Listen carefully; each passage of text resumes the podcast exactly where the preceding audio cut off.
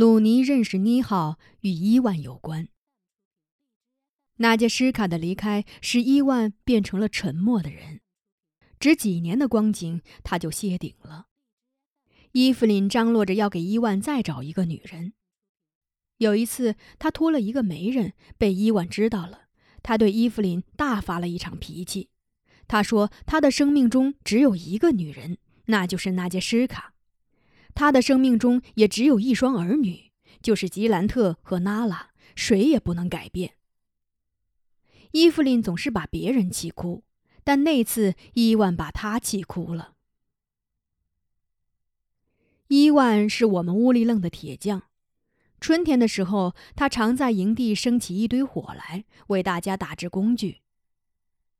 打铁通常需要四五天的时间，这时打铁的火是绝对不能熄灭的。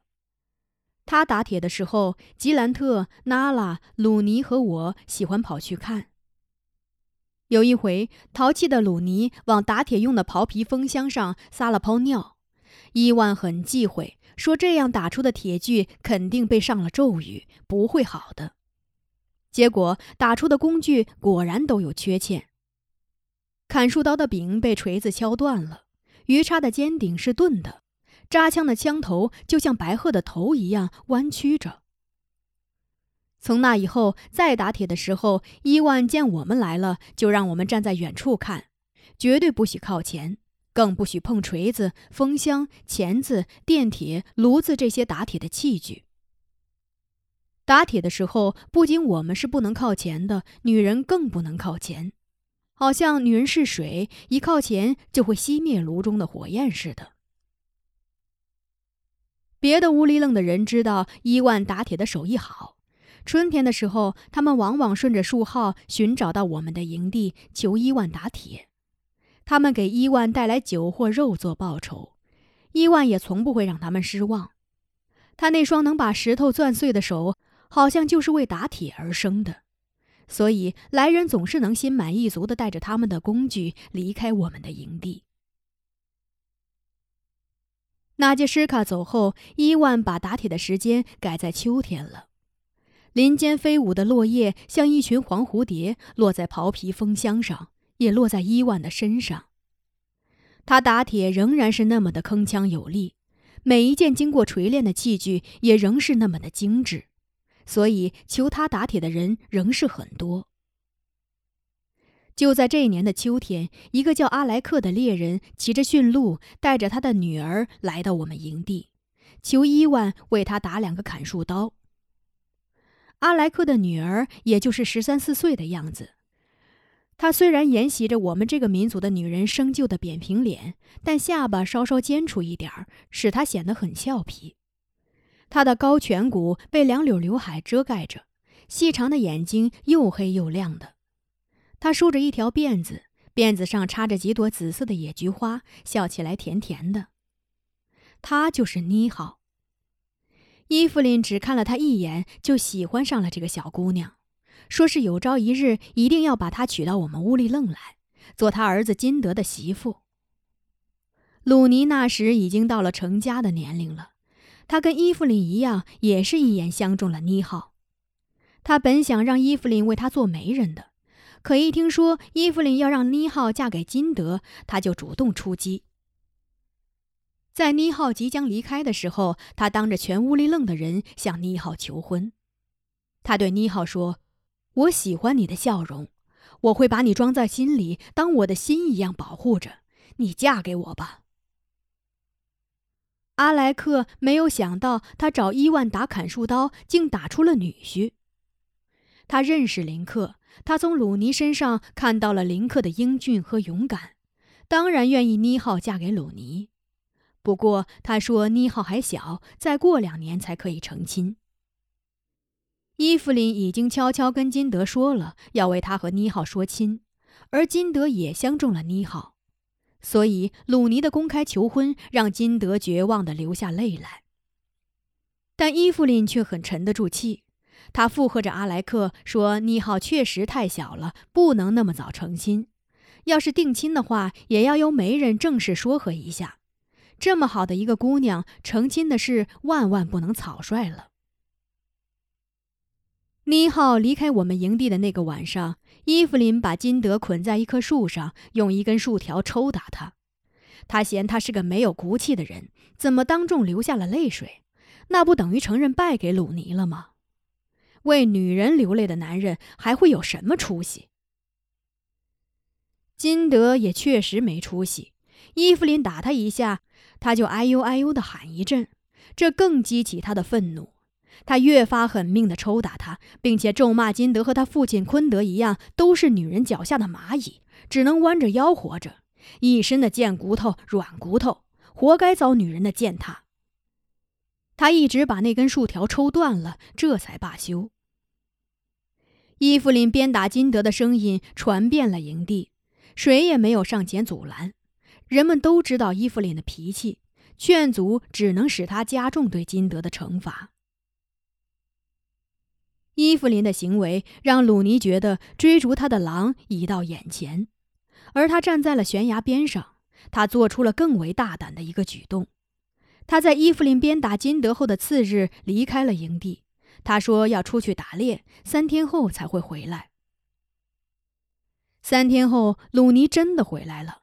他带来的猎物就是妮好。他的猎物是由阿莱克护送着的。他带来了送亲的队伍，一行人喜气洋洋地来到我们屋里愣。鲁尼是怎么说服了阿莱克，让他在妮浩还没有完全成人的情况下，心甘情愿把女儿嫁给他？我们并不知道。我们看到的是被打扮的花枝招展的小妮浩，她那娇羞的笑容让人感觉出她内心的喜悦。她一定是非常喜欢跟鲁尼在一起的。尼都萨满主持了鲁尼和妮浩的婚礼。他看了一眼坐在篝火旁却仍然打着冷战的达马拉，意味深长地对鲁尼说：“从今天起，妮浩就是你的女人了。男人的爱就像火焰，你要让你爱的姑娘永远不会感受到寒冷，让她快乐地生活在你温暖的怀抱中。”他又把头转向妮浩，对他说。从今天起，鲁尼就是你的男人了。你要好好爱他，你的爱会让他永远强壮。神会赐给你们这世上最好的儿女的。尼都萨满的话让几个女人的表情发生了变化。妮好笑了，伊芙琳撇着嘴，玛利亚赞叹的点着头，而达马拉她不再打寒战了。他眼睛湿湿的望着尼都萨满，脸上仿佛映照着夕阳，现出久违了的柔和的表情。太阳下山了，人们手拉着手围着篝火跳舞的时候，达马拉突然带着已经老眼昏花的伊兰出现了。伊兰无精打采的，达马拉却神采飞扬，这实在太出人意料了。我永远忘不了母亲那天的衣着，她上穿一件米色的鹿皮短衣，下穿尼都萨满送她的羽毛裙子，脚蹬一双高腰袍皮靴子。她把花白的刘海和鬓发掖在长发里，向后梳，高高挽在脑后，使她的脸显得格外的素净。她一出场，大家不约而同发出惊叹声，那些不熟悉她的送亲的人惊叹她的美丽。而我们则惊叹她的气质。她以前佝偻着腰，弯曲着脖子，像个罪人似的，把脑袋深深埋进怀里。可是那个瞬间的达马拉却高昂着头，腰板挺直，眼睛明亮，让我们以为看见了另外一个人。与其说他穿着羽毛裙子，不如说他的身下缀着一片秋天，那些颜色仿佛经过了风霜的洗礼，五彩斑斓的。达马拉开始跳舞了，她跳起来还是那么的轻盈。她边跳边笑着，我从未听见她这么畅快的笑过。已经老迈的伊兰趴在篝火旁，歪着脑袋，无限怜爱地看着他的主人。淘气的小维克特见伊兰那么老实，就把他当做一个皮垫子坐了上去。他一坐上去，就对拉基达嚷着：“阿玛，阿玛，这个皮垫子是热乎的。”维克特捡了一根草棍，用它拨弄伊兰的眼睛，边拨弄边说：“明天你的眼睛就会亮了，我再给你肉，你就能看见了。”原来有一天，维克特朝伊兰扔了一块肉，谁知他踩都不踩，低着头走掉了。我明白他是不想吃肉了，想把身体里的热量尽快耗光。可是小维克特认为伊兰的眼睛不好使了。妮浩很喜欢达玛拉的裙子，他像只围绕着花朵的蝴蝶，在达玛拉身边转了一圈又转了一圈，羡慕地看着那条裙子。鲁尼大约觉得母亲穿着羽毛裙子在众人面前舞蹈不太庄重，他让我想办法把她叫走。可是我不忍心那么做，他看上去是那么的充满生机，我不愿意驱散那样的生机。何况除了伊芙琳和金德之外，大家都为鲁尼和妮浩的事而高兴着。高兴的时候是可以放纵情怀的。篝火渐渐淡了，跳舞的人也越来越少了，送亲的人都到伊万那里休息去了，只有达马拉还在篝火旁旋转着。开始时我还陪着他，后来实在困倦的无法自持，就回西楞住了。我走的时候，陪伴着母亲的只有昏睡的依兰、惨淡的篝火和天边的残月。我有点不放心鲁尼，怕他太鲁莽，妮浩承受不起，会弄伤他，因为他实在是太小了。我没有回自己的西楞住，而是到了鲁尼那里，想听听动静。结果还没到那里，就见妮浩跑了出来。他哭着见了我就扑到我怀里，说鲁尼是个坏东西，在他身上带着一支箭，要暗害他。我听得笑了起来。我一边安抚妮浩，一边责备鲁尼，对妮浩保证：如果鲁尼再敢用剑伤害他，我就惩罚他。妮浩这才回去了。他边走边嘟囔：“嫁男人是个受罪的事。”鲁尼有些不好意思地看着我。我对他说：“你着急把他抢来了，他是你的人不假，可他太小了，你先陪着他玩两年，再做新郎吧。”鲁尼叹了口气，冲我点了点头。所以最初的那两年，鲁尼和妮浩虽然住在一起，但他们的关系却像兄妹一样纯洁。我回到西楞柱里，想着母亲孤独的舞蹈着，就觉得周身寒冷。我牙齿打颤，拉基达在黑暗中把我拉入他温暖的怀抱，可我仍然觉得冷。不管他把我抱得多么紧，身上还是打哆嗦。我睡不着，眼前老是闪现着母亲跳舞的身影。天上出现曙光的时候，我披衣起来，走到昨夜大家欢聚着的地方。结果我看见了三种灰烬：一种是篝火的，它已寂灭；一种是猎犬的，依然一动不动了。另一种是人的。母亲仰面倒在地上，虽然睁着眼睛，但那眼睛已经凝固了。只有她身上的羽毛裙子和她斑白的头发被晨风吹得微微抖动着。这三种灰烬的同时出现，令我刻骨铭心。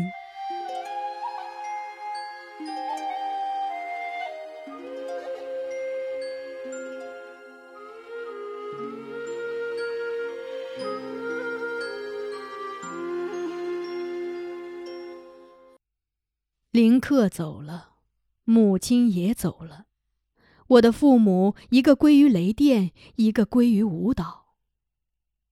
我们把母亲葬在树上，不同于父亲的是，我们为他选择的封葬的树木不是松树，而是白桦树。做母亲涟衣的是那条羽毛裙子。尼都萨满为达玛拉主持葬礼的时候，南归的大雁从空中飞过。它们组成的形态像树杈，更像闪电。不同的是，闪电是在乌云中现出白光，而大雁是在晴朗中呈现黑色的线条。尼都萨满为达玛拉唱了一支送葬的歌。这首与血河有关的歌，让我看出了尼都萨满对母亲的那份深深的爱。我们祖先认为，人离开这个世界是去了另一个世界了，那个世界比我们曾经生活过的世界要幸福。在去幸福世界的途中，要经过一条很深很深的血河，这条血河是考验死者生前行为和品德的地方。如果是一个善良的人来到这里，血河上自然就会浮现出一座桥来，让你平安度过。如果是一个作恶多端的人来到这里，血河中就不会出现桥，而是跳出一块石头来。如果你对生前的不良行为有了悔改之意，就会从这块石头上跳过去；否则将会被血河淹没，灵魂彻底的消亡。尼都萨满是不是怕母亲渡不过这条血河，才这样为他歌唱？滔滔血河啊，请你架起桥来吧。走到你面前的是一个善良的女人。如果她脚上沾有鲜血，那么她踏着的是自己的鲜血；如果她心底存有泪水，那么她收留的也是自己的泪水。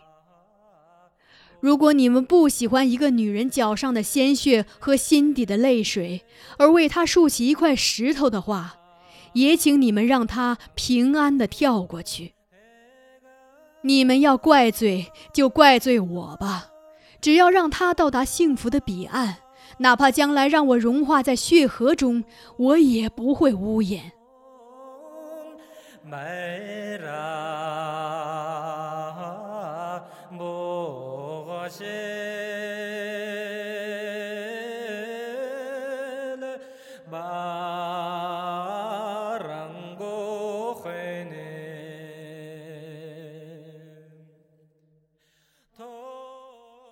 都萨满唱歌的时候，妮浩一直打着哆嗦，好像歌中的每一个字都化成了黄蜂，一下一下地蛰着他。那时我们并不知道他的前世与这样的神歌是有缘的，他其实像一条鱼一样，一直生活在我们看不见的河流中。尼都萨满的神歌是撒下的诱饵，把他击中了。但那时我们以为他是被死亡吓的。鲁尼很心疼他，一直拉着他的手。妮浩在离开母亲封葬之地的时候说：“他的骨头有一天会从树上落下来，落到土里的骨头也会发芽的。”